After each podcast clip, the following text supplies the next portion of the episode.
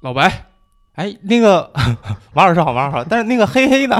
那个你黑黑也需要有黑黑是吧？哎，不是，就是特别习惯嘛。我怕我怕黑黑完了你就是吧？小小红该吃醋了。啊，那嗯黑黑老白，是我，我就我就特别喜欢那个嘿嘿，哎，就好像占着什么便宜似的。我我嘿嘿，哎，我逃票成功了，我嘿嘿有十块钱，我哦，那那个特别棒，呃，忽然就没有了，就特别的单刀直入，是吧？特别单刀直入。啊、也也行也行。我嗯作为一个这个晚辈啊，啊我我接受，我接受这样的。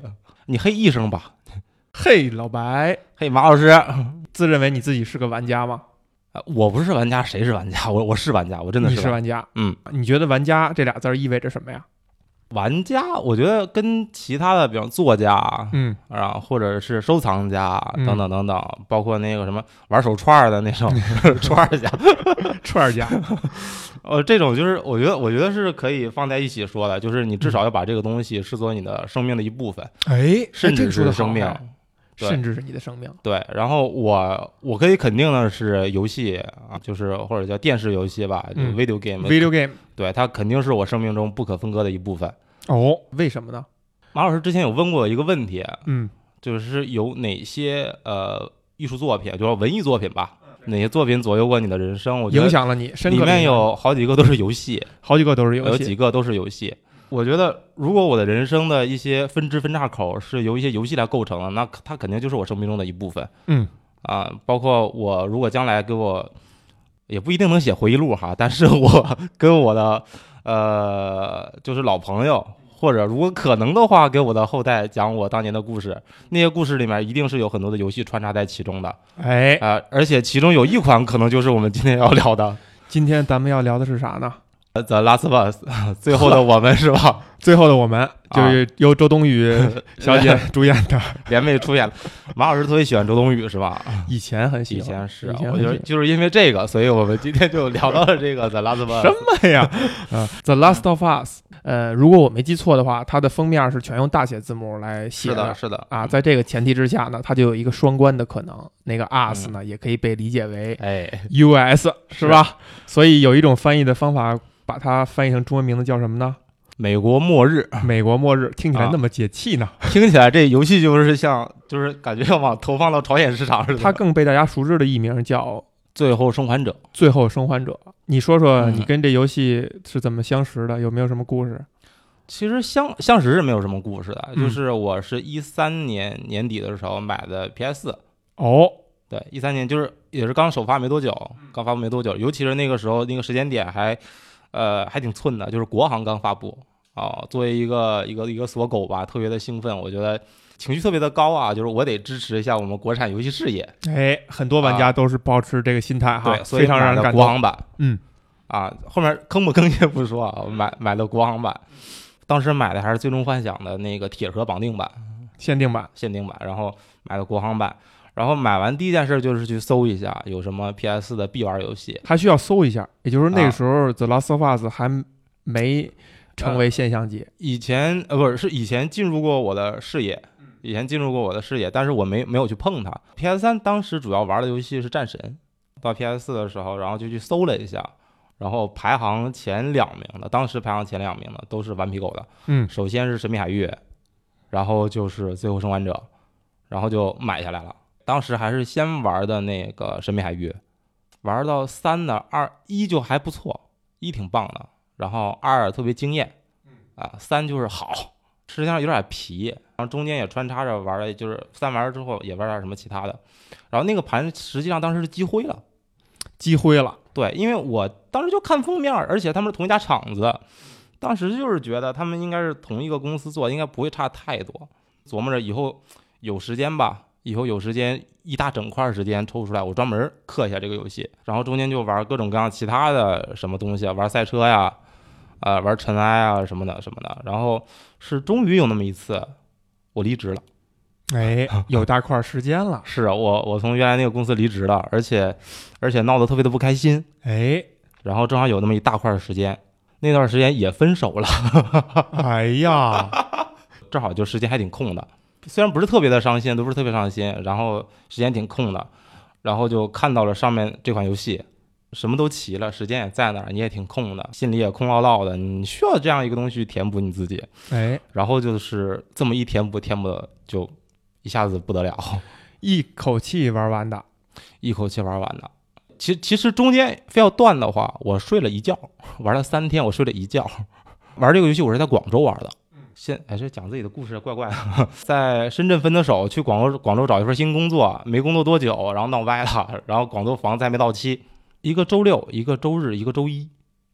周六的晚上睡了一觉，早上起来第一件事就是拿出手柄继续玩这个东西。周日的上午到整个周一的下午，就连着下来了，就连着下来了，大拇指玩的生疼。那个是我玩这个游戏第一次的第一次的经历，玩完之后那个感受特别像第一次看完那个《末代皇帝》，觉得沧海桑田了。一个是沧海桑田，就觉得自己那点苦算什么呢？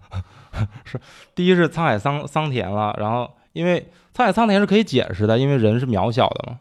我们自己这块的时代还是相对平和的。第二个我觉得是其实是怅然若失的，怅然若失，你会思考自己失去的是什么呢？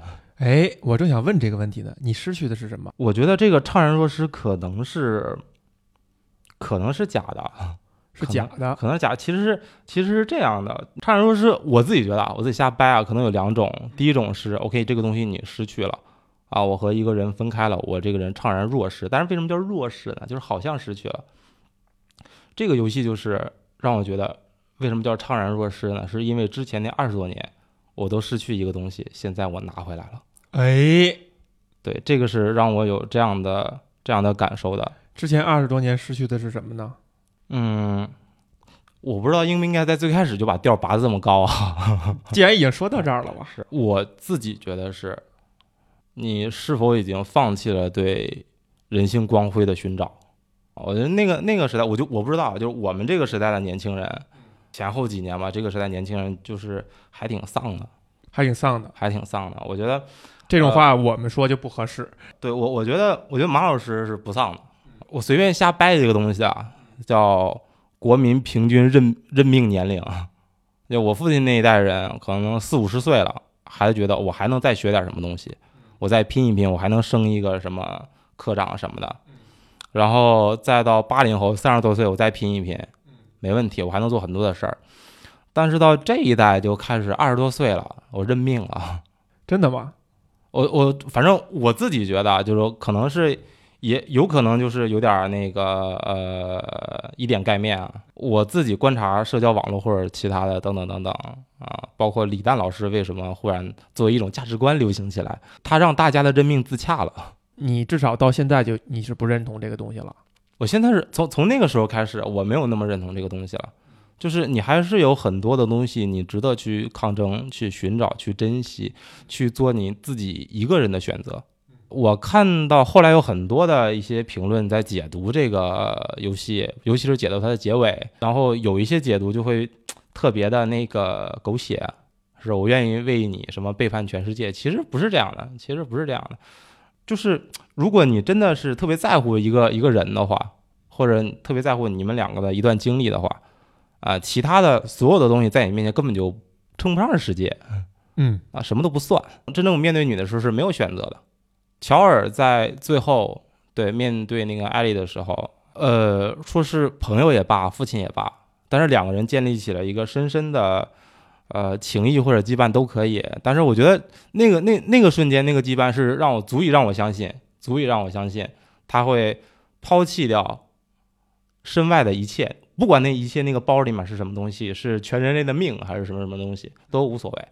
这个东西是最打动你的那东西，就哪怕它是不是一个正确的决定，虽然我没玩儿啊，但是是多少有一点了解，因为它太现象级了，大家都在谈这个事情啊，甚至有的人在争论。当然，大家会被这个结局所感动，但是但是大家会争论，那是一个所谓的那种电车困境吧？救这一个人，你还是救，有可能救所有人，而。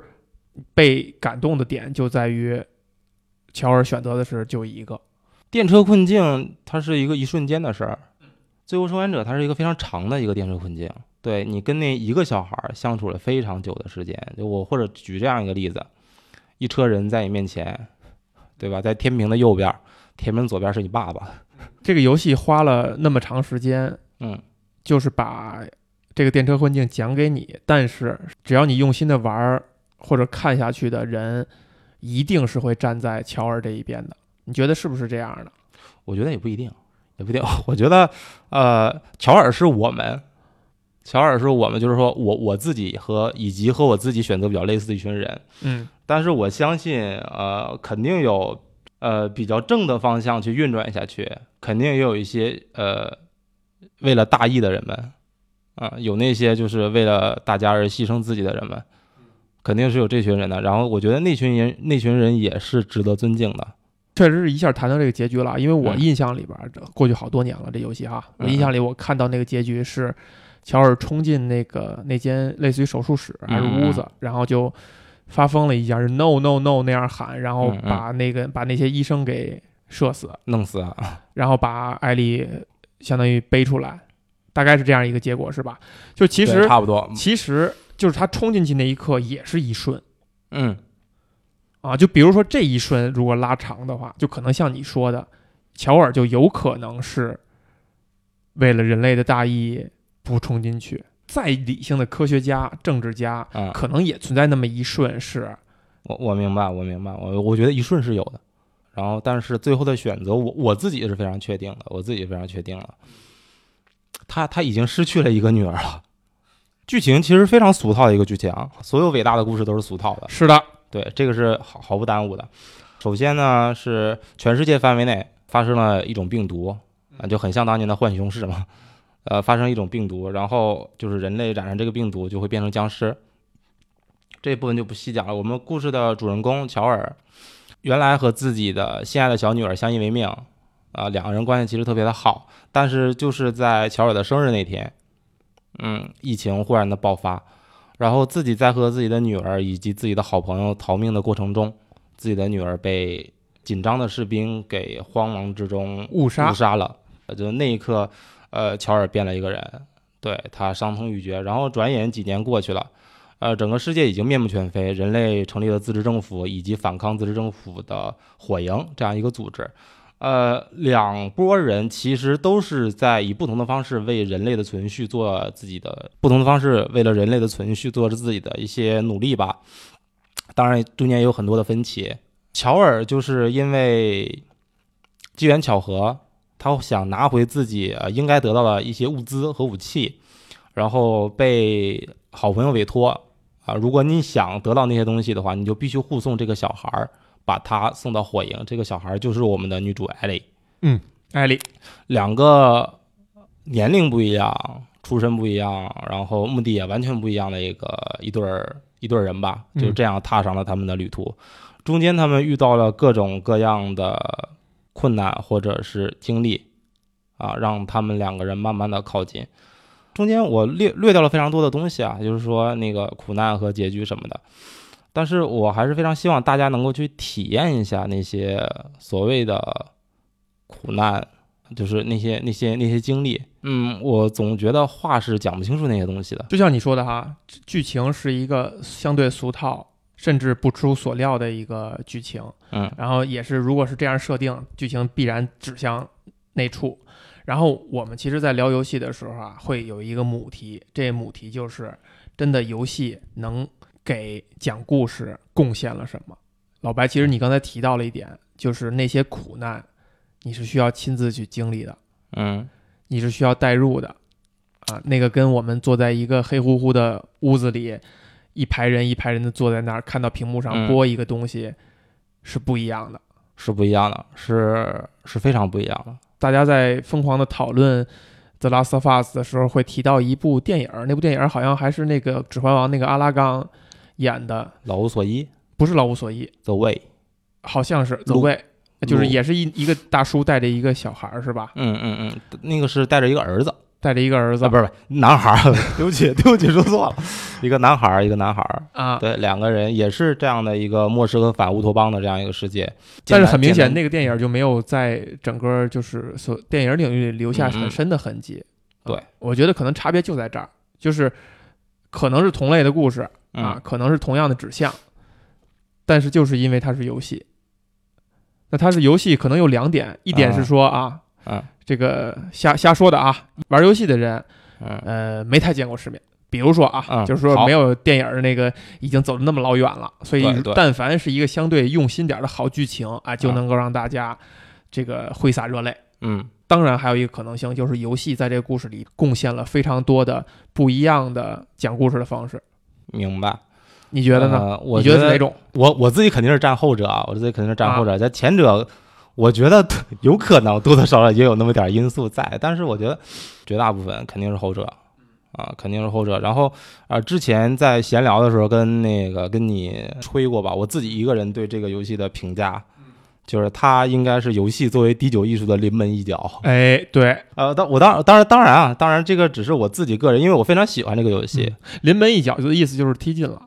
就进了，嗯就进了，就是不是这个游戏本身进了，嗯，是他带着游戏进了，游戏在第九艺术上坐稳了坐稳了。啊！因为当初我记得谁说过哈，漫画一直想挑战这个位置位置。对我，我当然我自己是占游戏的嗯，啊，但是我不排斥漫画，漫画第十艺术吧，哈、啊 我好稍微等一下他们晚一点儿啊，晚一点，晚一点。然后我说它是第九艺术的临门一脚，不是说呃它才是最伟大的那款游戏啊，它才是游戏成为艺术的那个最终证明。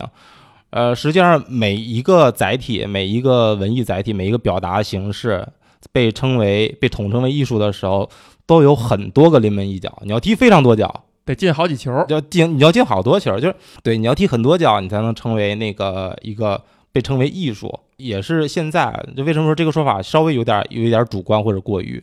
现在大家说，哎，我是搞音乐的，搞形体的，我是说搞美术的啊，你那艺术的是吧？做艺术家。然后我是搞游戏的，我说你码农还是怎么着？嗯，你对其实就赚黑心钱的吸血鬼。呃是，然后这些就是啊，你氪金的是吧？然后这些其实也是一个侧证啊，游戏呃至少是没有在大众视野里啊成为一种艺术形式。然后接下来我再慢慢的讲一下呃《最后生还者》，它作为第九，为什么我说它是第九艺术的临门一脚？呃，首先是艺术，呃，怎样才能算是一种独立的艺术形式啊？之前的八大艺术，雕塑。呃，绘画、文学、诗歌，然后戏剧，呃，等等等等，对吧？那个八大艺术，他们能够独自成为一种艺术形式，首先是，呃，有很多艺术家，你能让很多艺术家通过你进行表达，进行完整的表达，嗯，这是第一个，一定要是完整的表达。然后第二，呃，这种表达必须是只有通过这种艺术形式才能呈现的。没错。这两个是极其重要的。我们之前有看过很多的那个叙事类的游戏，故事讲的也是非凡精妙，有非常多的让我们感感动的，呃，等等等等。但是这些我我自己把它们称之为精妙的掏腰包，对，你在掏电影的腰包，你在掏小说的腰包，这些东西其实我们把它写成小说，拍成电影，其实也能完美的达到你差别不大，对，差别不大包括你喜欢的神海，你觉得是不是也还在这类里？是是在这类的，甚至我觉得如果拍成电影可能更好点儿。哎，呃，你说挑，反正挑好演员了，有些地儿是能做得更好点儿。首先是你没有那个画质以及特效的束束缚，是的，剧情传达那个节奏感肯定也会掌握的更好。嗯，只要你有一个更可控。对更可控，只要你有个好导演的话，呃，其实游戏传就是游戏讲故事非常致命一点就是长，你中间得吃个饭或者睡个觉，这个挺耽误事儿的。对吧？因为就是，比方像我这种记性不好的，我得回顾一下之前，哎，我在哪儿哪个村儿是吧？然后电影就没有这个问题，这只要你别太累，两个小时还是能坚持下去的。是，但是你要这么说的话，游戏如果有长的篇幅，是不是就能够讲的东西更多一点啊？如果用游戏，就是不只把游戏当一个电影的替代品来、来去做的话，你比如说像神海，它会比电影的篇幅要那有电视剧啊，对，有 有可以可以啊切成切成每一个小时的这个美剧是吧？是呀、嗯是呀、所所以我觉得，啊、你有什么没说完吗？电影跟电视剧还是有点不一样啊，是是有不一样，那个不一样。就在于电影的那种，就所谓现在有引起争议的马丁斯科塞斯说的那句话嘛，cinema，什么叫 cinema？你得在那个屋子里边，就是是你一帮人，嗯我们是认真严肃的嗯，把心情准备好了，进到一个屋子里边，一起去看一个发光的屏幕，就这个群体效应是吧？对，群体效应这个仪式感，这个甚至这个宗教感，这种一起狂喜、一起一起愤怒等等等等，这东西是是有它参与表达的。某种程度上是参与表达的，甚至有一些电电影，如果咱们以后聊电影的话，嗯，有些电影其实能举出这样的例子，就是它戏剧，他必须要在一个屋子里边，它能完成它这个电影整体的表达，就是一堆人看这个屏幕这个事儿 是参与表达的一部分。说回到游戏，嗯，所以其实游戏的篇幅是比电影要长的，当然它可以，它不不如电视剧那么就伸缩自如哈，嗯，但是它比电影要长的，这个长是不是也已经具备了意义？虽然没有什么作品，但是我是学编剧出身的，哎，电影是一个纵向叙事啊，我们在说一个起承转合呀，说三幕剧啊，三幕剧或者五幕剧这种时候，其实说的都是电影，幕这种东西只适合于纵向叙事。就是我一个人，我经历了什么什么东西，而电视剧它是横向叙事的，一会儿讲我，一会儿讲我爸，我爸从外面又拉了一个人，讲一会儿那个人，那个人又和我产生什么关系？电视剧是这个样子的，电视剧允许我们进行一个非常长的一个横向叙事。我能举出反例来了，比如说你非常喜欢的《Love Actually》，真爱至上，是纵向叙事还是横向叙事？呃，这是我特别喜欢这个电影的原因，哎，打破了这个论述。当然，我我可以我可以特别不要脸的说，就是例外反而证明了规律，是吧？哎，也对。但是其实他每个人身上是纵向的，就他每个人的那个所谓的人物弧光，或者说他那个转变，是都在这电影里边完成的。刚刚你说的就是那个游戏在篇幅上，就是虽然它会卡断，但篇幅上是不是会占便宜？呃，我觉得是这样的，就是有可能占便宜，但是便宜不多。就是我们经常会说，一个电影开头一分钟信息量巨大，对，为什么呢？就是画面和声音，它的叙事能力很有可能是比台词啊或者文文字啊要更加充实的，呃，然后空间也更大。然后游戏其实和和这个也差不多，啊，就是我们经常在玩二周目、三周目的时候，能发现各种各样的别的东西，然后以及一些玩家会找中间的彩蛋。啊，彩蛋也是叙事的一个部分，甚至有一些游戏是靠道具来叙事的，比如说黑魂，是吧？然后这种其实都是一个他们的叙事的空间，但是，呃，叙事的空间、叙事的维度，对，比电影要多很多，要多很多。但是这个就反过来就是问马老师个问题，就是游戏就是一个故事的精彩程度和篇幅是否有正相关呢？肯定是没有正相关的。对啊，就我觉得每个篇幅都能够讲出适合这个篇幅的更精彩的东西。我我觉得是这样，所以说占便宜其实谈不上。嗯，那游戏我来贡献的是什么啊？当然，这是答案是一个立刻能反映出来，就是它的所谓的代入，它通过互动的形式进行代入。嗯，说回到这个最后生还者，嗯，你呀，举几个例子，有哪些例子是真正靠游戏的互动操控加强了这种代入，加强了某些感受？甚至你你想这些例子的时候，脑子里不就就在跟电影比？呃，我先说我印象最深的一个部分，他们两个最后最后要去往自己的那个，就是快找到最终目的地了，两个人就要分别之前，啊，就是各自对自己的宿命都有一个大概的认知了，但是他们两个人没有相互告诉，嗯，没有交流，没有交流，然后他们像往常一样一前一后的走着，呃。这对儿我们叫他朋友吧，啊，这对儿朋友他们有自己一个非常默契的一个就是闯关的方式，对，就是乔尔会把自己两只手两两只手搭在一起，然后做一个人梯，让艾丽艾丽因为比较身形比较小巧嘛，她可以蹬着那个乔尔的手，呃，去到一些高的地方抓一些梯子或者捅下来，让乔尔登上去，这是他们两个一直以来就是心照不宣的非常默契的一个过关的方式。啊，也是玩家们非常。熟知的，我们我们只要按三角键，按三角键，然后就会哎嘿嘿，body，come on，然后 help me，就是过来帮个忙，然后艾丽就会非常，甚至在你喊之前，他已经来到你身边了，然后呃嗲怪你几句嘛，哈，又是我，然后说，然后就登上去，然后呃这次我们作为玩家，然后我我们当然又非常敏锐的发现了一个巴士上面。然后有一个梯子的一个露头啊，当然我们把那个东西拿下来，然后我们就能离终点更近一步。我走到那个巴士的旁边，走到那个梯子下面，跟往常一样，我非常利落的摁下三角键，我两只手搭在一起，我喊艾丽，没反应，我又摁了一下，艾丽没反应，我懵了，是不是我手柄坏了，或者是发生什么事？我摁了好几下没有反应，然后我回头我看到艾丽，艾丽在那边闹着小脾气，乔儿我不想过去，嗯，我觉得那一下子，那一下子。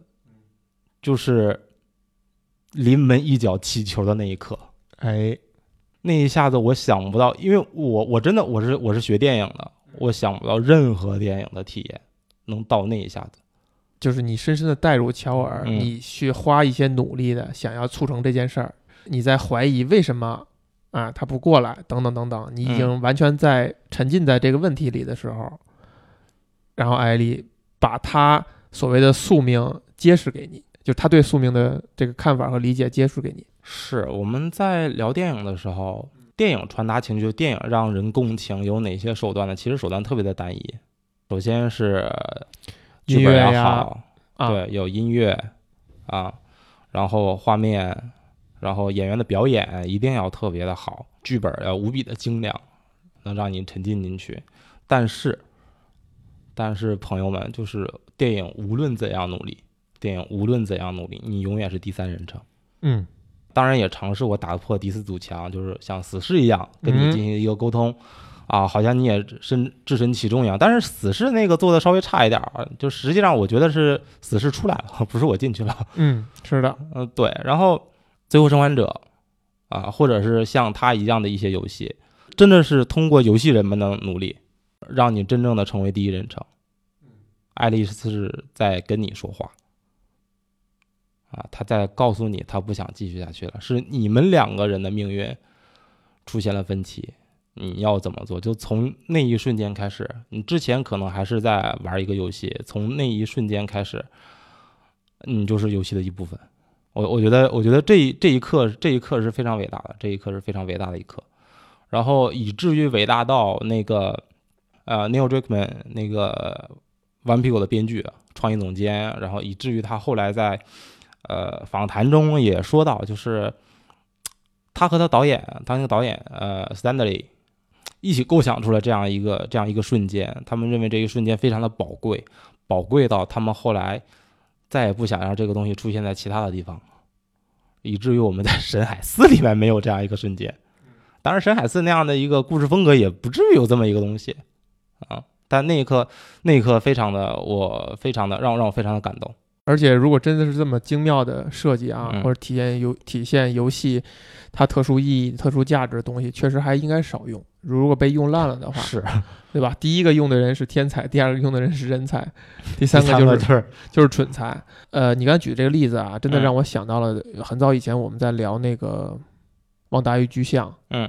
呃，玩过，但是很久了。我我我，当然我我买了那个，我买了重置版，我我一定要再次再去通一次重置版。因为那游戏我也没玩，我也不记得不是很清楚。但是我印象里边 应该是主角跟他匹他那匹马的关系，在最后结局的时候有一刻也是有点类似这样的感觉，就是你习以为常的一些你跟他的关系，你发现中断了，中断了，然后你会深刻的体会到那种怅然若失吗？已经失去了。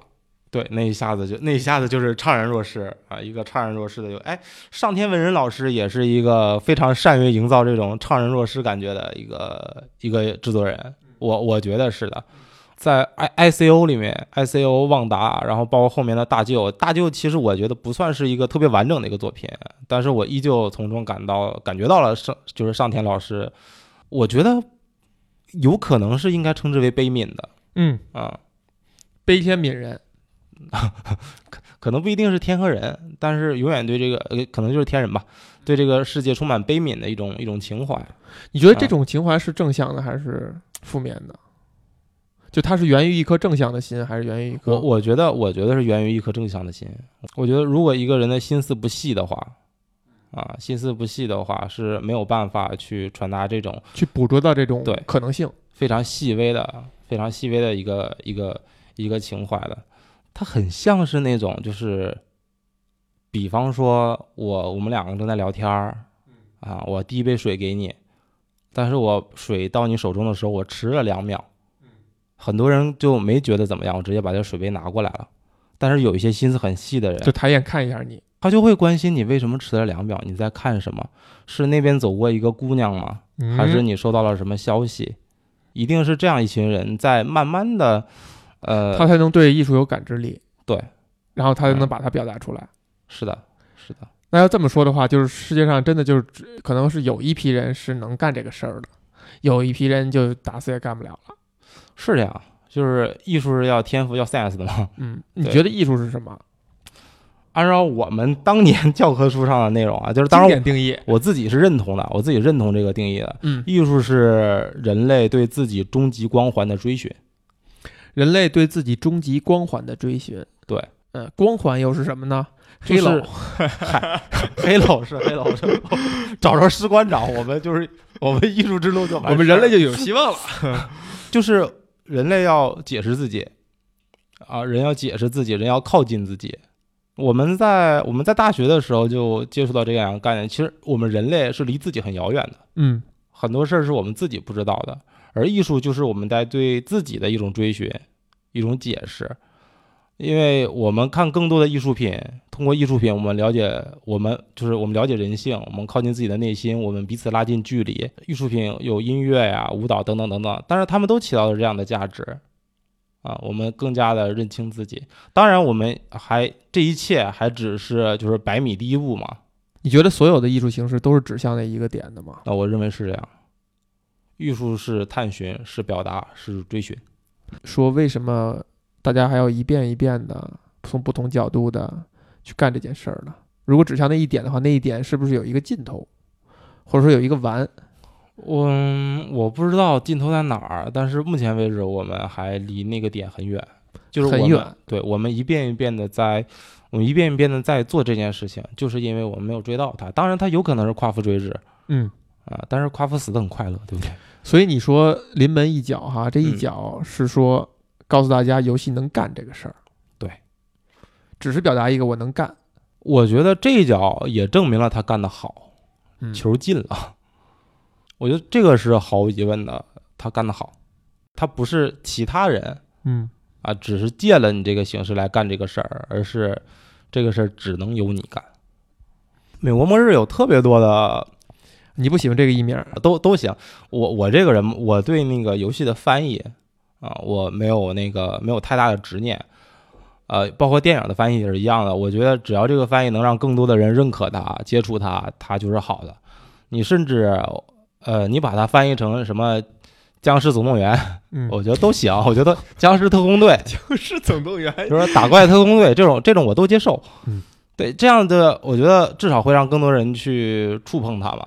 哎，啊，我觉得这是这是对一件作品来说肯定是好事儿。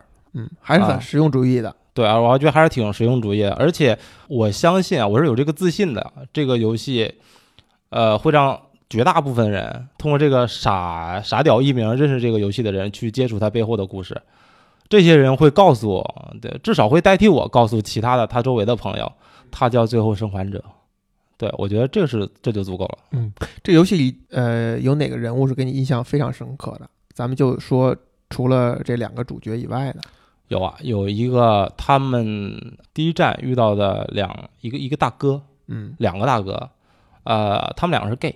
在此之前，有哪个游戏真的正面描述描写过 gay？没有，没有，就是这个，就是我中间你可以，我中间剪辑的时候可以隔很长，但是就是显得我们特别思考。但是我做过调查，对。没有，VGTime 也做过，就是没有，真没有。就是其他的可能说旁敲侧击一下，谁谁谁可能是 gay 或者怎么怎么样的，甚至包括像守望几年之后的守望先锋，哎，承认了他们的主角是呃同性恋。我觉得就是想往政治正确那个梗上靠一下，他没有用任何的故事或者是角色塑造去让这个事情正当起来。那你觉得在这个最后生还者里边，它起到的是什么样的作用呢？就我要这么去设置，它起到什么样的作用？它怎么样参与表达的？嗯，最后生还者中那哥俩啊，先说一下，那哥俩都跪了，都死了，都死了，都死了。但是我们作为一个就是战战兢兢的旁观者，我们能目睹他们在去世之前真的是真挚的感情，是非常正面的描述啊，他们是相爱的。我不管他们这种相爱是被这种末世所激发的，还是由始至终的，我觉得这一点都是可敬的。呃，在那个当时，至少在玩家群体里面，在我们那些狗粉，就顽皮狗的粉丝里面，我们大部分人对这个事情持正面的态度。啊，我觉得这个是在其他的一些群体里面相对少见了，相相对比较少见的。尤其是大家觉得，呃，我自己之前的猜想是这样的：游戏里面很多猛男，很多猛男，然后窈窕淑女什么的，然后这款游戏做了完全不一样的东西。我们的男主角是个四十多岁的大叔，没有那么强壮，真没有那么强壮。你是你在游戏里奔跑的时候，甚至还比较蹩脚，是是还挺蹩脚的。而且我觉得调到那个最简单那个难度也挺难的。是的，大哥同志们，你你因为你是在用一个四十多岁的一个人在战斗，你不是在用年轻的德雷克。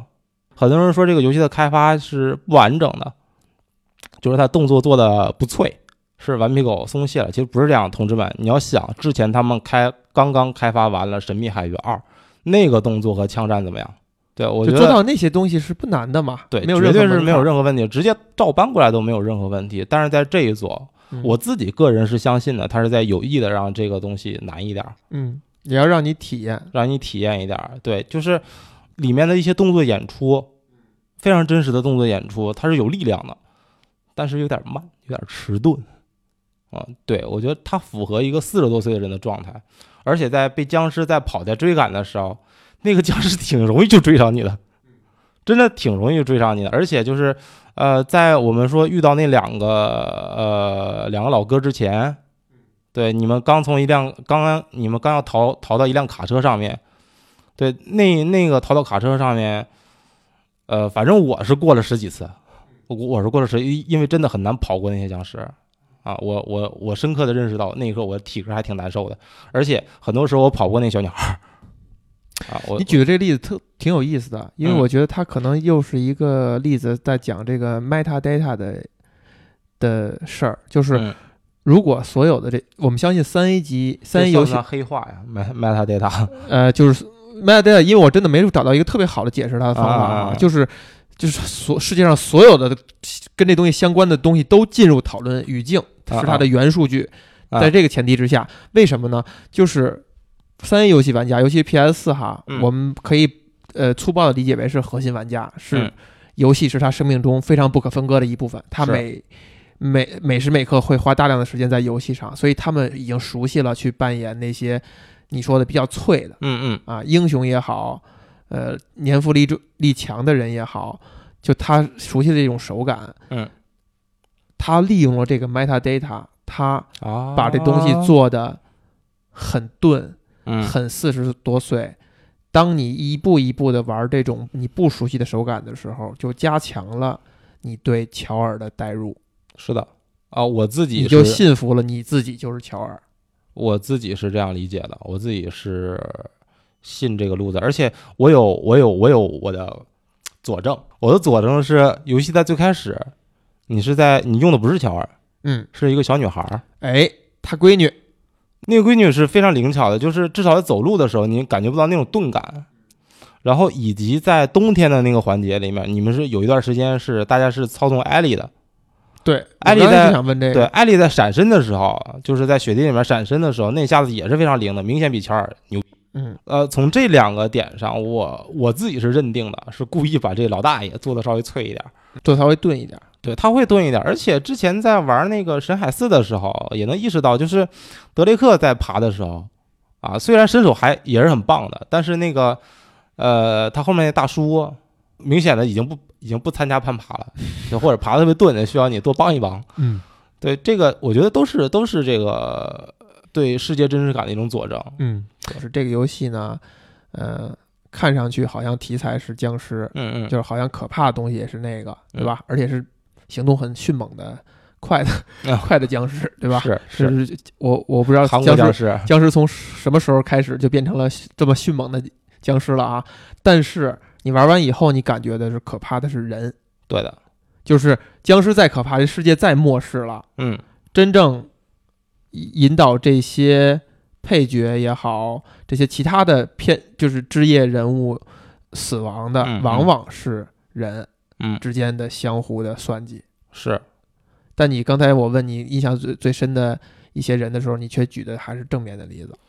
嗯，对，对，因为那一下子给我的震撼很大。然后以及我自己觉得，就是这种，就是虽然你是在在一个末世环境中，对吧？面对的怪兽啊，面对什么呀？然后最可怕的其实是人，但是这个表达很常见，太常见了。是的，就是惊变二八天啊，甚至是近点的《釜山行》啊，都是这样。对我觉得一个僵尸片你搞这个其实没不是多大多大的难多大的难事儿。然后这个片子让我自己觉得在反派的塑造上，啊，就是比较好的一点，也是被大家吐槽很多的一点。哎哎，无论是神海战神或者乱七八糟的三 A 或者是二，也不是二 A 吧，或者甚至是独游，嗯，对，就是很多我们评价一个游戏的，就是 IGN 啊或者是什么，在评价游戏里面有一个很重要的一个标准，就是充满个性的 BOSS。或者是那种特别大的，嗯，要是技能特别强的，嗯，对然后贯穿始终，后来一反转的二五仔，对，反正就是这种充满个性的 BOSS，这一座里面没有，没有，没有这个东西。但我觉得这个是这是对的。呃，我们看无论各种各样的那个新闻、纪实类作品啊，我们看到的那些穷凶极恶的人，往往就是我们身边的普通人。对，很多其实没有大家想的那么的刻板，而这个没有那么脸谱化。对，没有那么脸谱化。而这个就是在那个 Neil 在被采访的时候也提到过，就是这个片子的一个灵感源泉是老无所依。哎，这个片子有两，能把它关联在一起吗？啊，OK，我是能的，我是能的。就是有两个灵感源泉，一个是老无所依啊，然后一个生化危机。然后老无所依其实是这样的，老无所依里面有很多的。关于叙事和表表现手法上，啊，让 Neil 就是我们的编剧大哥产生了非常就对他产生了非常深远的影响。呃，其中比较重要的是，我觉得是非常近似的一点，就是呃，不靠音乐，不靠配乐去煽情，哦，完全靠戏剧冲突，靠桥段，靠桥段去慢慢的累积你心中的情绪。老无所依是这样的，老无所依是这样的。然后，呃，最后生还者也是这样。很多的，就是我们心目中的名场面，各位马老师，然后如果再去玩的话，注意一下那些你感动到死的名场面，没有配乐，有几个名场面，比方说那个在在那个我刚刚说的那个三角剑，嗯，呃，黄金三角那个名场面，那个名场面它的配乐只有落叶，还有那个呼吸声，嗯，就是真实在这个世界发生的声音，对，而不是一个。莫名其妙的哪来的音乐？莫名忽然就来来一段激昂的音乐，就你必须上场，没有那样子，没有那样子。我觉得这个非常棒，非常的高级。然后以及，这是作为一名编剧的无限自信。哎，这种行为也是属于是行活跟作品的一个分水岭嘛。嗯，你要行活的话，就是怎么有效，怎么快速，怎么来，我效率怎么高啊？我省出时间去干别的，我怎么来？那当然，音乐是一个。简直就是作弊了，嗯啊，就是一个就是每个人都会感同身受，因为它是一种共振吧，对啊。但是如果我是用非常精巧的创意去达到这个效果的话，那肯定是作品，作品是不一样的。我我觉得呃，Neil 就是这个片子的编剧，对他就是像马老师说的一样，对，就是这个样子。